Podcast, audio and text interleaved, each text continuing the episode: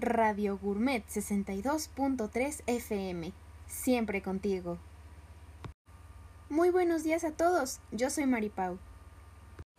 Aprovechando que hoy es el Día Internacional de la Comida Rápida, vamos a hacer una serie de ¿Sabían qué? acerca del tema.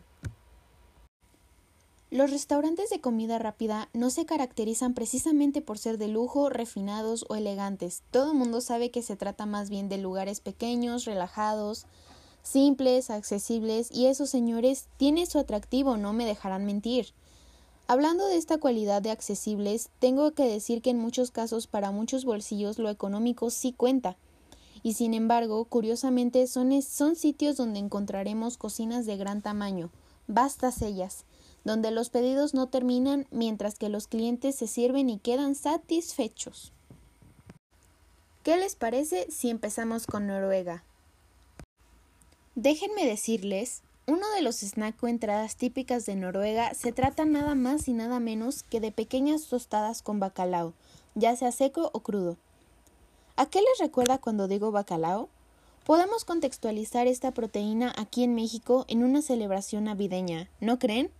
Pues bien, regresando a Noruega, quiero comentar que el platillo fuerte es uno llamado salmón salvaje, y consiste en un trozo de salmón marinado entre hierbas de olor, pimienta y sal de grano, aceite de oliva y un toque cítrico. Mmm, sí se antoja. Pero eso no es todo.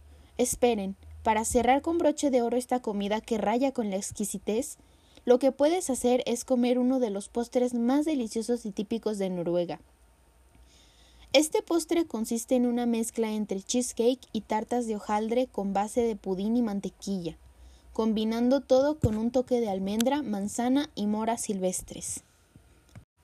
Mmm, ya se me antojó de principio a fin, Jesús. Nos vemos en el próximo programa de Radio Gourmet. Que tengan todos ustedes un lindo día.